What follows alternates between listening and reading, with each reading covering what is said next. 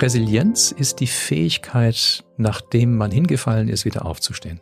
Und viel Arbeit der letzten Jahre im Personalbereich hat sich darauf konzentriert, Menschen resilienter dagegen zu machen. Das heißt, sie so zu unterstützen, dass sie erstens nicht in den Burnout gehen, dass sie den Druck besser aushalten.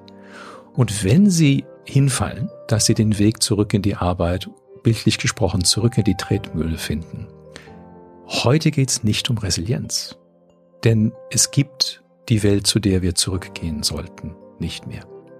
Und der Versuch, das zu machen, führt sogar in die falsche Richtung, weil dann halten wir an dem, was schon vorbei ist, fest.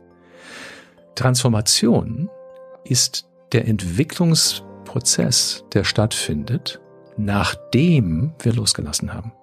Also bildlich gesprochen fallen wir hin und versuchen nicht wieder im alten Sinne wieder aufzustehen, sondern wir schauen, ob wir nicht schwimmen oder fliegen können. Und wenn das der Fall ist, dann gehen wir in die neue Welt.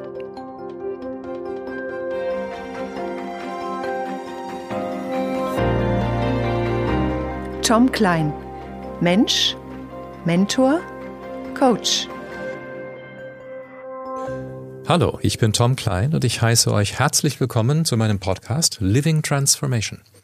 In dieser sechsten Folge reden Alex Wunschel und ich in einem neuen Gespräch darüber, wie Transformationsprozesse in Organisationen gelingen.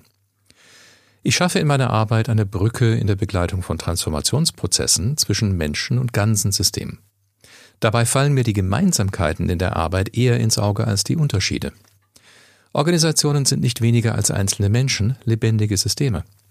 Alle Versuche, sie als Mechanismen zu begreifen und entsprechend zu behandeln, die wir besonders im 20. Jahrhundert erlebt haben, scheitern an der Komplexität des Lebens selbst.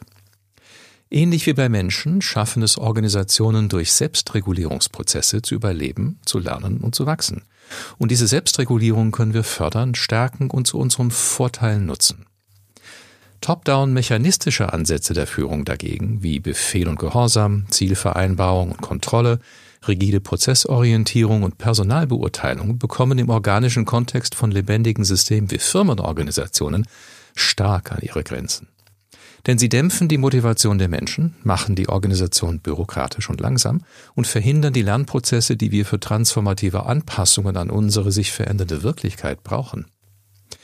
Heute können wir es uns nicht mehr leisten, auf die Selbstregulierungsfähigkeit von Systemen zu verzichten.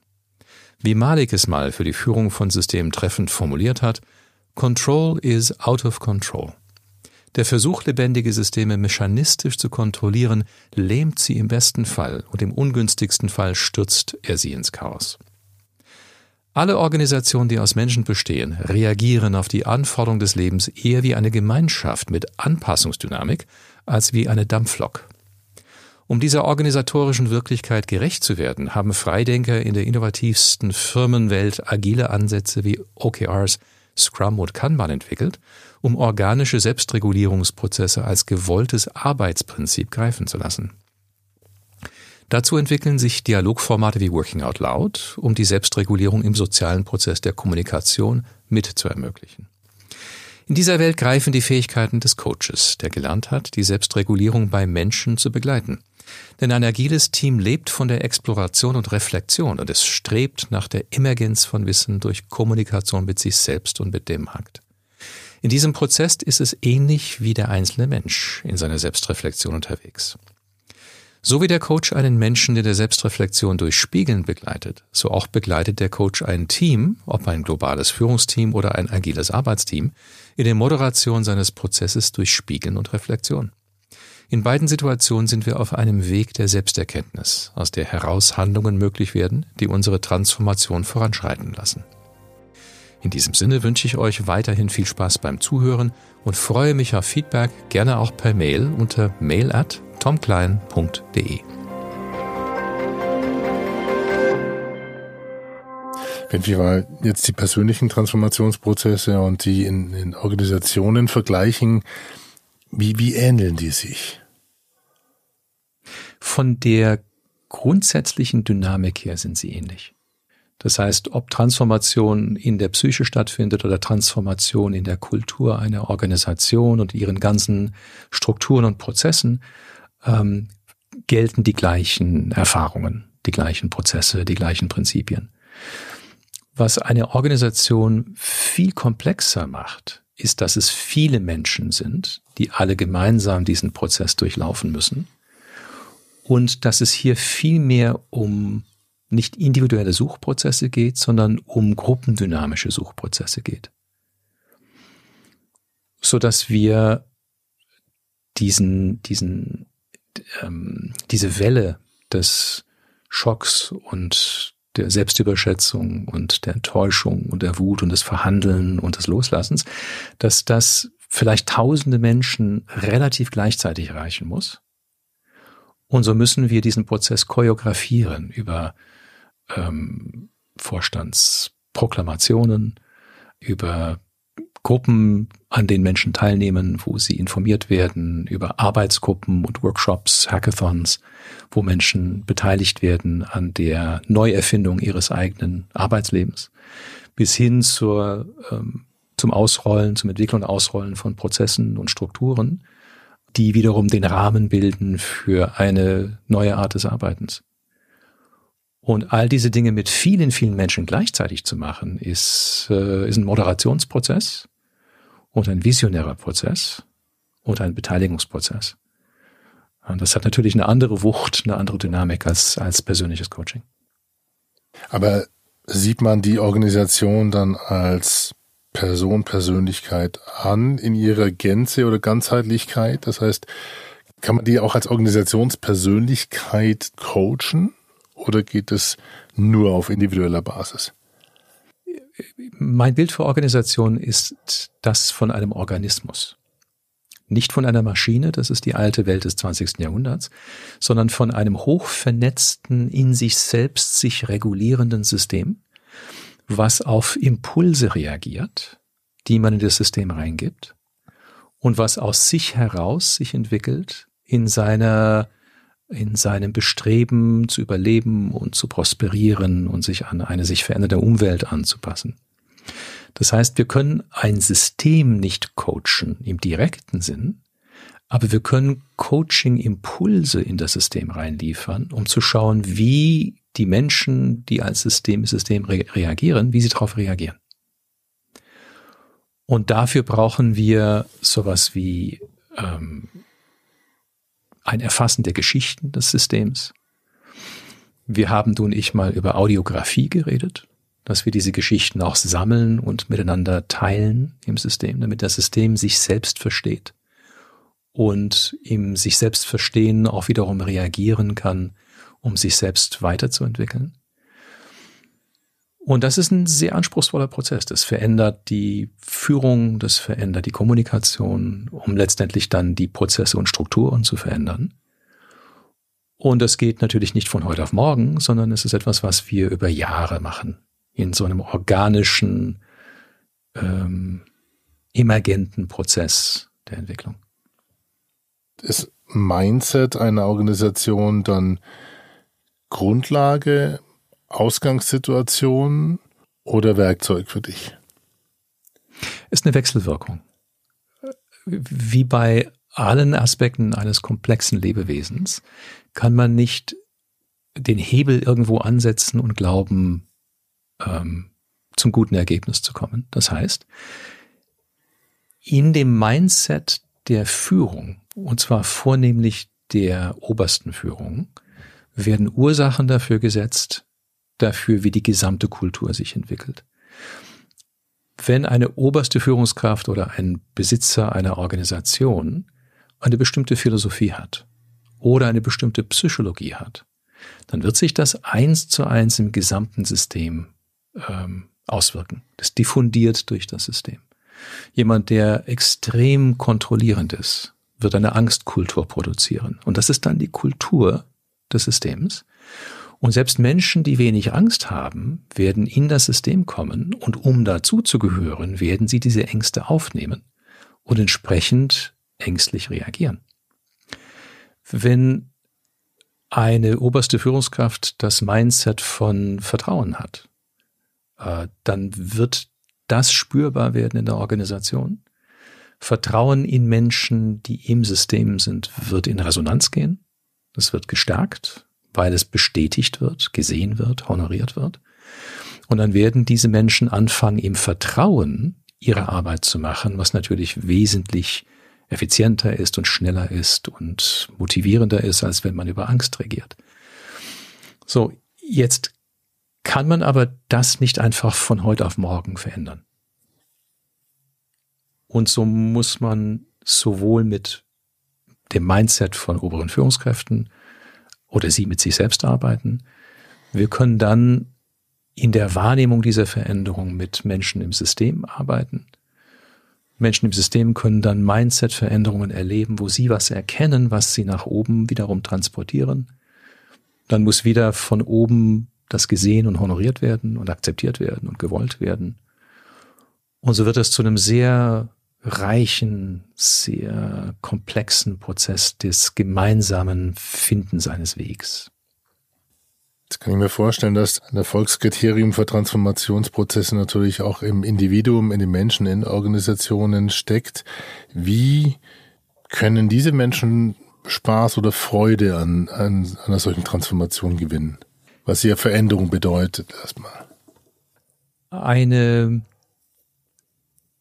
Veränderung macht uns Spaß, wenn wir dafür Anerkennung bekommen und wenn wir sehen, dass sie wirksam ist. Ähm, die Führung und die Teams stimmen sich auf ihre Selbstwirksamkeit ein. Das heißt, im, im Idealfall bekommen die Teams die Verantwortung und auch die Befugnisse, ihr Leben zu meistern und bekommen die Hilfe, die sie brauchen, um äh, zu verstehen, wie das geht, methodisch und, und äh, geistig. Und wenn sie erleben, dass sie ihr Schicksal in die eigene Hand nehmen und dass sie dadurch entspannter sind oder erfolgreicher oder ähm, kommen sich sozial näher dadurch, ähm, bekommen mehr Anerkennung, dann fängt es an Spaß zu machen. Nur von oben geht's nicht oder von außen geht's nicht. Also weder ein Berater von außen noch ein Chef von oben kann diese Dinge verordnen. Was die aber sehr wohl machen können, ist den Rahmen dafür zu schaffen. Das heißt, äh, zu sagen, wir wollen das und dann die Ressourcen und die Rahmenbedingungen herzustellen, damit Menschen es auch tun können. Was sind die Punkte, an denen Führungskräfte natschen können? Nudging, das ist ein, ein spannender Begriff. Also der kommt von Richard Thaler von der Verhaltensökonomie, einer der Gründer der Verhaltensökonomie in Behavioral Finance. Und Thaler hat Nudging entwickelt als eine Art Ersatz für Coaching. Und zwar Coaching kann sich nicht jeder leisten. Die eine Firma kann sich das Coachen von einer gesamten Belegschaft so flächendeckend nicht leisten. Und ganz viele Menschen würden das auch nicht wollen. Gleichzeitig geht es darum, Glaubenssätze, Verhaltensweisen zu lernen und, und äh, zu leben, die von Vorteil sind für die Menschen und für das System. Und was eine Führungskraft machen kann, die jetzt nicht alle Menschen coachen kann, ist, dass sie äh, sie nudgen kann, insofern, dass sie Pfade aufzeigt und anerkennt und belohnt, ähm, die auf die den richtigen Weg ähm, gehen. Ich gebe mal ein Beispiel. Äh, die Finanzindustrie lebt davon, unsere Unbewusstheit im Umgang mit Geld äh, zu Nutzen zu machen. Das war eines der Forschungsgebiete von Thaler. Zum Beispiel ist es von, von Nutzen für eine Bank, wenn sie uns unsere Kreditkarte nicht motiviert abzuzahlen, sondern dass wir einen hohen Restbetrag haben, auf den wir irrsinnig hohe Zinsen zahlen. Äh, das heißt, dass wenn eine Bank unsere Kreditkartenabrechnung uns schickt, dann besonders in Ländern wie in den USA, wo das relativ ähm, ungezügelt praktiziert werden darf, dann wird eine Minimumzahlung für den Monat fett gedruckt uns auf der Abrechnung gezeigt und nicht das, was uns gut tun würde finanziell, wenn wir es abzahlen würden. Das heißt ein höherer Betrag. Und was das Nudging macht, ist zum Beispiel diese Abrechnung anders zu gestalten. Und zwar so, dass die Dinge auf der Abrechnung fettgedruckt werden, besonders zentriert platziert werden, die uns zum Verhalten einladen, was uns finanziell gut tun würde, statt der Bank gut tun würde. Das wäre ein Nudging. Und das kann man in allem, was man in Firmen so erlebt, auch tun. Ähm, noch so ein Beispiel dafür. Wenn eine Firma private Altersfürsorge, äh, Vorsorge äh, anbietet, dann war es früher so, dass man gedacht hat, wenn wir 300 Versicherungsgesellschaften mit ihren Modellen auf dem Intranet auflisten und sagen, schaut mal, was für eine große Auswahl ihr habt, dass wir durch die freie Auswahl den Mitarbeitern was Gutes getan hätten. Aber die Folge war, dass die Menschen so überfordert waren, dass sie gar nichts gemacht haben. Also wie nudgt man seine Mitarbeiter dazu, ein von der Firma subventionierte Altersvorsorge zu buchen? Man wählt drei gute Wahlmöglichkeiten aus und präsentiert diese drei mit unterschiedlichen Risiko- oder Sicherheitsfaktoren. Und siehe da, 70 Prozent der Mitarbeiter etwa buchen dann diese Altersvorsorge, die Sie persönlich nichts oder wenig kostet. Das ist ja von der Firma finanziert. Rational wäre ja gewesen, dass Sie aus den 300 Wahlmöglichkeiten das Richtige für sich getan hätten. Aber ohne diesen Nudge, ohne diese Vorauswahl, die zu deren Wohl gedacht ist, wählen die Menschen das nicht. Und so hat man dafür gesorgt und sorgt auch ständig dafür, dass Menschen dieses Geschenk quasi von ihrer Firma annehmen und dann im Alter besser dastehen. Was können wir uns für unsere Organisationen denn erhoffen? Viele Organisationen werden pleite gehen im Zuge dieser Krise. Was wir erhoffen können, ist, dass die Menschen und natürlich dann auch die Organisation insgesamt diese Transformationsgelegenheit nutzen. Und zwar, dass sie den Trauer- und Sterbeprozess des Alten offen und konstruktiv durchlaufen, dass sie die Möglichkeiten der Transformation ähm, ergreifen, also ergreife den Tag, carpe diem, und äh, dass sie gestärkt aus dieser Situation rauskommen. Denn unsere Welt braucht ein anderes Wirtschaften, es braucht einen neuen Zusammenhalt auf der sozialen Ebene. Es braucht ganz viel weniger äh, Shitstorms und politische Ablenkung äh, und stattdessen konstruktive Zusammenarbeit und eine klare Richtung. Und wir wissen diese Dinge schon seit Jahrzehnten und hatten die Kraft nicht, uns dafür zu entscheiden. Und jetzt ist uns die Entscheidung aufgezwungen worden. Und was wir uns erhoffen können, ist, dass wir diese Gelegenheit gut nutzen, also nutzen, Sinnvolles zu tun. Was wir wahrnehmen können, ist, dass die Populisten gerade kein, kein Tritt mehr kriegen. Also sie versuchen es. Äh, aber es scheint so zu sein, dass die Notwendigkeit zusammenzuhalten und gemeinsam äh, nach vorne zu gehen viel stärker wahrgenommen wird. Und so ist der Markt für diese Art von, von Ablenkung äh, mit dem Virus auch äh, nicht erloschen, aber sehr viel weniger kraftvoll geworden. Was ist der Unterschied zwischen Resilienz und Transformation? Resilienz ist die Fähigkeit, nachdem man hingefallen ist, wieder aufzustehen. So ganz typisch wäre in der Welt, die existierte, dass wir uns in der Beschleunigungsfalle befunden haben, dass wir zu viel gemacht haben, dass wir zu viel gleichzeitig gemacht haben, dass wir uns nicht erholt haben und dass viele Menschen darunter sehr gelitten haben, alle gelitten haben und einige sogar in den Burnout gegangen sind. Und viel Arbeit der letzten Jahre im, im Personalbereich hat sich darauf konzentriert, Menschen resilienter dagegen zu machen. Das heißt, sie so zu unterstützen, dass sie erstens nicht in den Burnout gehen, dass sie den Druck besser aushalten. Und wenn sie hinfallen, dass sie den Weg zurück in die Arbeit, bildlich gesprochen, zurück in die Tretmühle finden. Heute geht es nicht um Resilienz. Denn es gibt die Welt, zu der wir zurückgehen sollten, nicht mehr. Und der Versuch, das zu machen, führt sogar in die falsche Richtung, weil dann halten wir an dem, was schon vorbei ist, fest. Transformation ist der Entwicklungsprozess, der stattfindet, nachdem wir losgelassen haben. Also bildlich gesprochen fallen wir hin und versuchen nicht wieder im alten Sinne wieder aufzustehen, sondern wir schauen, ob wir nicht schwimmen oder fliegen können. Und wenn das der Fall ist, dann gehen wir in die neue Welt.